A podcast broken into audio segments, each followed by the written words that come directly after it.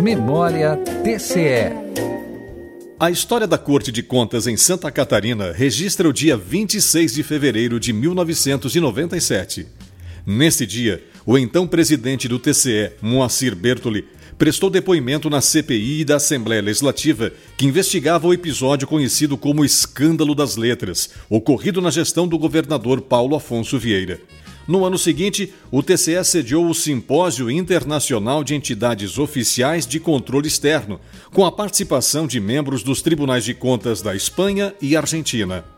Ainda em 98, o TCE prestou orientação aos representantes da Federação Catarinense dos Municípios sobre as regras de aplicação dos recursos da educação e estabeleceu parceria com o Tribunal de Contas da União para fiscalização de recursos federais em Santa Catarina.